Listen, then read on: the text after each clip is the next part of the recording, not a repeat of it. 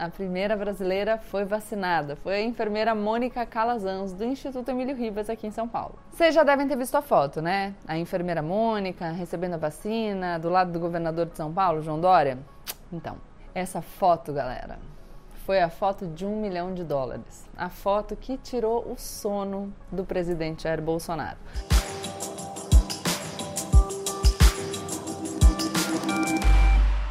Olá, pessoal! Estamos de volta nesse o que, como é que eu chamo esse nosso país chamado Brasil, na verdade? Essa loucura, essa insanidade. Preferia ter ficado um pouco mais de férias? Preferia, porque o, Brasil nos deixa exaustos, mas eu já estava morrendo de saudade de vocês também, então eu voltei aqui disposta para a gente comentar sobre a boa notícia que a gente teve no começo de 2021, que começou doidão.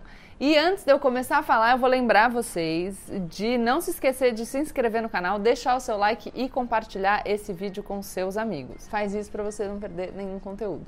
Bom, vamos lá. 2021 começou perturbado, né? A gente teve ali invasão do Capitólio, estava de férias ainda, falei um pouquinho no Instagram, mas a verdade verdadeira é que tivemos uma boa notícia. No domingo, dia 17 de janeiro de 2021, finalmente a Agência Nacional de Vigilância Sanitária, a Anvisa, aprovou o uso emergencial de duas vacinas contra o coronavírus. A Coronavac, feita em parceria com o laboratório chinês Sinovac, do laboratório chinês Sinovac com o Instituto Butantan de São Paulo, e a vacina desenvolvida pela Universidade de Oxford e pelo laboratório AstraZeneca, que está sendo produzida na Fundação Oswaldo Cruz, no Rio de Janeiro. Logo após a aprovação da Anvisa, a primeira brasileira foi vacinada foi a enfermeira Mônica Calazans, do Instituto Emílio Ribas, aqui em São Paulo. Vocês já devem ter visto a foto, né? A enfermeira Mônica recebendo a vacina, do lado do governador de São Paulo, João Dória.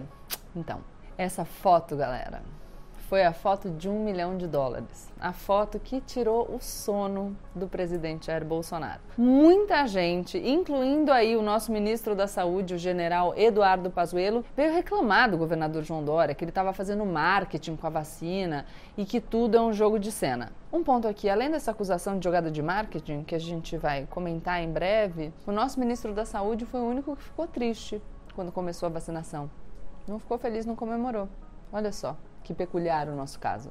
Bom, enfim, General Eduardo Pazuello falou que Dória é muito marqueteiro e isso vindo dessa galera que atrasou o voo para buscar vacina na Índia porque queria adesivar o avião. Não pode fazer marketing, tá? Mas adesivar avião é, é, normal, não é marketing, não, não é propaganda. Aliás, foi essa jogada de marketing do Ministério da Saúde que impediu que essas vacinas viessem. Por causa da tentativa mal feita, o governo indiano, com medo da opinião pública do próprio país, barrou a negociação. Mas vamos começar já dizendo que ninguém aqui tem ilusão de quem seja o João Dória. A gente sabe bem do passado dele, a gente lembra. O Bolsonaro vestiu a camiseta do Bolsonaro, criou o Bolsonaro. O que ele fez foi perceber quando o Bolsonaro se tornou um risco e abandonar rapidinho esse barco e se tornar um dos principais adversários que se apresenta para a corrida presidencial de 2022. Mas a gente também precisa ser justo. No começo de 2020, a aposta do Dória foi super ousada. Ninguém sabia se a vacina ia dar certo, ninguém sabia em quanto tempo a vacina ia estar pronta ou se ela ficaria pronta em algum momento. Não era dado certo que ele ia se dar bem nesse movimento. E outra coisa, não era exigido dele esse trabalho. O trabalho era do governo federal. Ninguém ia chamar o Dória de omício se ele não tivesse feito nada. Ele poderia estar gastando uma montanha de dinheiro do contribuinte paulista e não ter dado em absolutamente nada. Imagina o, o risco que ele estava correndo, entendeu? E aí, assim, ele fez isso para tentar ganhar capital político, encontrando espaço para faturar em cima da completa incompetência do Jair Bolsonaro? Sim, fez. Agora, o que me surpreende não é o Dória explorar esse espaço para ganhar o protagonismo. O que mais me surpreende é outras pessoas não terem feito mesmo. O Dória só conseguiu fazer isso porque a gestão Bolsonaro é uma não gestão. Quem deixou esse vazio pronto para ser ocupado foi o governo federal. Então, quem agora está bravo com a exploração política, com o marketing do João Dória, tem que brigar com o Bolsonaro, que com a sua omissão possibilitou que isso acontecesse. Meu ponto é, quer se revoltar, fica super à vontade, se revolta, mas se revolta contra a pessoa certa, que é o Jair Bolsonaro, que poderia ter assumido o protagonismo da gestão durante a pandemia, mas não fez isso. Fez o inverso, né? Fez o absurdo, defendeu o intolerável.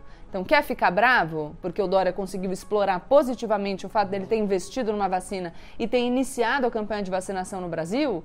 Faz isso, fica bravo com o Jair Bolsonaro, que abriu esse espaço para o Dória explorar. E vamos ser honestos, né? Explorar algo, uma conquista importante para o povo brasileiro, porque ao contrário do Jair Bolsonaro que estava festejando, quanto mais o povo brasileiro se via em risco, pelo menos o João Dória estava buscando uma saída.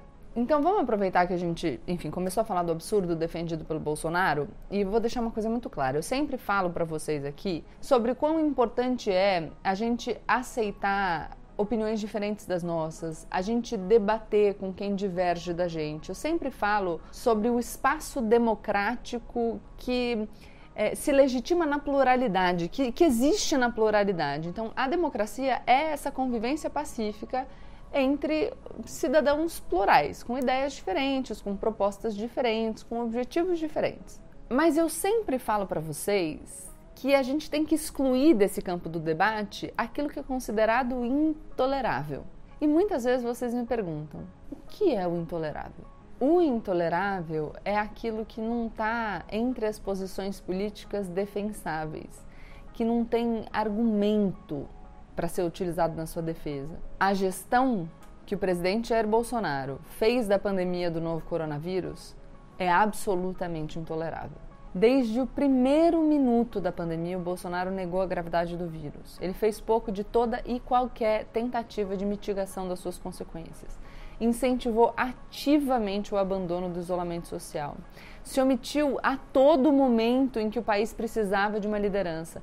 Propagou mentiras, colocou em risco a vida das pessoas o Bolsonaro mentiu, o Bolsonaro mente, o Bolsonaro se exime de toda a responsabilidade. E essa irresponsabilidade nos levou ao estado da pandemia que nós estamos hoje. E não precisava ser assim. A gente poderia ter poupado vidas de cidadãos brasileiros. A gente poderia ter reduzido o impacto econômico que está só começando, que vai ficar pior ainda não foi feito absolutamente nada por falta de liderança daquele que foi eleito para liderar, que, que se apresentou como alguém que poderia liderar.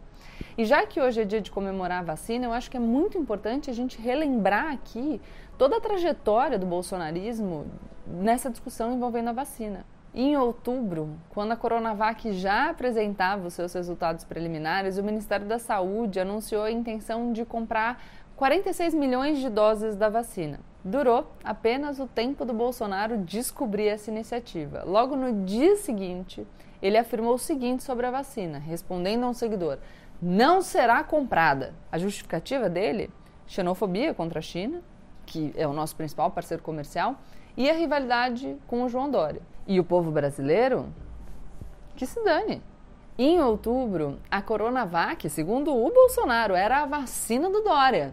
Hoje é a vacina do Brasil. Vale lembrar aqui que o Minto, que hoje está aí dizendo que a vacina é do Brasil e não de nenhum governador, se referiu à Coronavac como a vacina chinesa do João Dória. Foi ele que falou. Vamos lembrar também que após uma pessoa que fazia parte dos testes clínicos da Coronavac falecer de causas que não tinham nenhuma relação com eh, esses testes da vacina, mas o Bolsonaro não sabia, o presidente comemorou. Prestem atenção aqui: o Bolsonaro comemorou a interrupção dos testes da vacina que hoje o governo federal chama de vacina do Brasil. Ele comemorou um atraso nos testes da vacina. Mais uma vez que Jair Bolsonaro ganha, foi isso que ele escreveu. Quer dizer, ele ganha, porque continua explorando esse discurso absurdo que faz sucesso entre os seus seguidores mais fiéis. E o povo brasileiro, que, enfim, não ia ter uma vacina para conseguir começar a lidar com essa situação do coronavírus? Ah, o povo brasileiro que se dane. E claro, isso tudo enquanto repete sem cansar a baboseira do tratamento precoce. Então vamos repetir aqui para quem chegou agora o que a Anvisa reafirmou na reunião de domingo, do último domingo.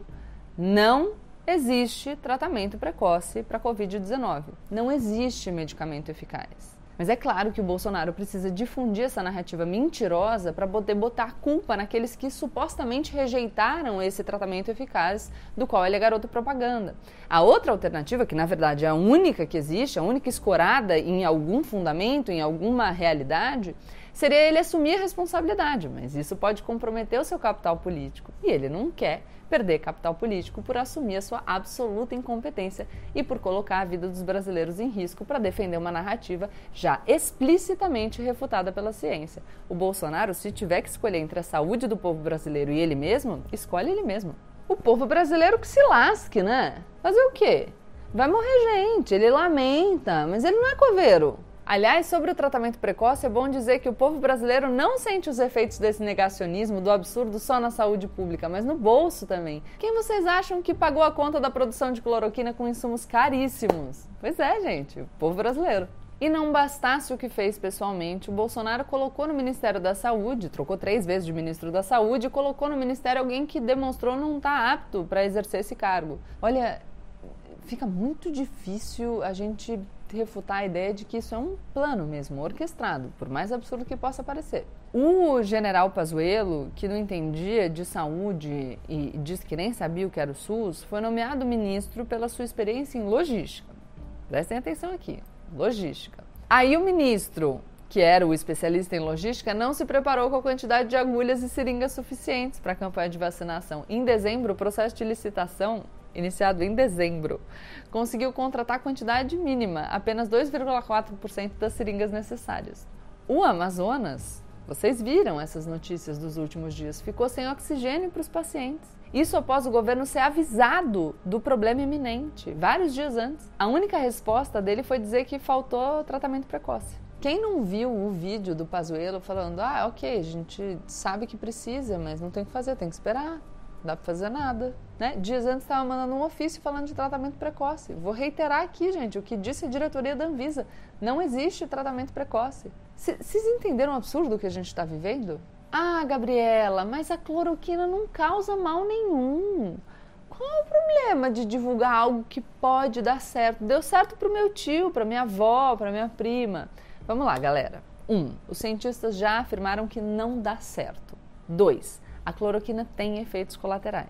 3. A pessoa que toma os remédios divulgados pela presidência da República, iludida pela mentira que insiste em contar o presidente, o Jair Bolsonaro, pode deixar de adotar cuidados realmente efetivos, ou seja, pode se colocar em risco. Pensa numa pessoa em Manaus, por exemplo, que comemorou junto com a rede bolsonarista ali no Twitter quando o governador desistiu do lockdown, tá? Que festejou junto com o Osmar Terra o suposto isolamento de rebanho em Manaus que se tranquilizou porque confiou no tratamento precoce divulgado pelo governo. Essa pode ser uma das pessoas que está lá em Manaus sem oxigênio.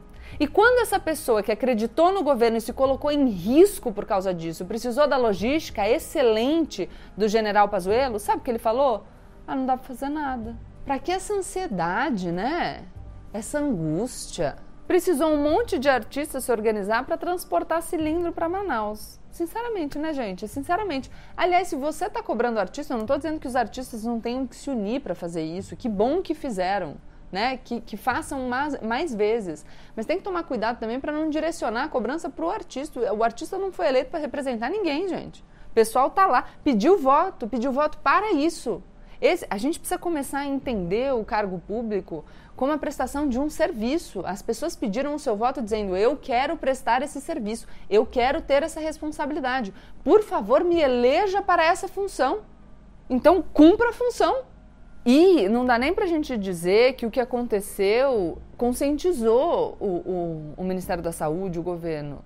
O Pazuello continua dizendo por aí que foi o governo federal que pagou pela Coronavac. E a gente precisa entender que quem bancou a pesquisa e o desenvolvimento da vacina foi o Instituto Butantan e o Estado de São Paulo. Só agora, depois de muito reclamar, falar mal da Coronavac, dizer que era a vacina do Dória, que o governo federal resolveu comprar os imunizantes e dizer que é a vacina do Brasil. E isso é, reitera um pouco o que eu sempre digo para vocês, que esse é um governo de agentes que se confundem com o próprio Estado brasileiro, né?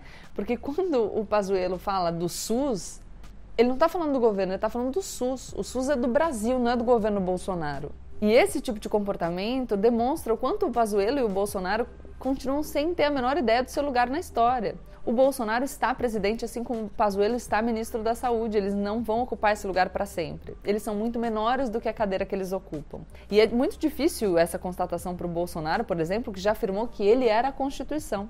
O Bolsonaro não é o Brasil, ele é um intervalo na história do Brasil, um intervalo difícil, doloroso, mas espero eu, breve. Mas daí vocês me perguntariam, Gabriela, se o Bolsonaro repete o intolerável dia sim, outro também, durante a pandemia, como é que ele continua no cargo? Cadê o impeachment? Pois é, gente. Uma pessoa que desrespeita cotidianamente a Constituição Federal não deveria continuar na presidência da República. Mas eu já falei aqui para vocês, o processo de impeachment não é um processo apenas jurídico, é um processo também político e por isso depende da vontade política dos congressistas. E não é ruim que seja assim, tá? Esse desenho é muito razoável. O problema é que o Bolsonaro vem ganhando ativamente apoio desses congressistas desde que ele decidiu abandonar aquele objetivo de fachada de lutar contra tudo o que está aí e abraçou de uma vez por todas o Centrão. Atualmente, segundo a agenda pública, são quase 60 pedidos de impeachment que estão engavetados na mesa do presidente da Câmara dos Deputados, o Rodrigo Maia, que escolheu não pautar nenhum e disse que, enfim, para o impeachment andar, o povo precisa sair na rua. Só que a gente não pode ir para a rua porque a gente está no meio de uma pandemia. Tem muita coisa em jogo. Tem a ideia de que não vale a pena iniciar um processo que não vai resultar em afastamento. Tem a eleição para as presidências da Câmara e do Senado que estão chegando aí agora em fevereiro. Tem a corrida presidencial em 2022 que já começa a se desenhar. Enfim, tem muita coisa, mas isso já é assunto para um outro vídeo. Então se inscreve no canal para você ficar sabendo assim que a gente publicar esse conteúdo e não esquece de deixar o seu like e compartilhar esse vídeo com seus amigos. Tchau, tchau.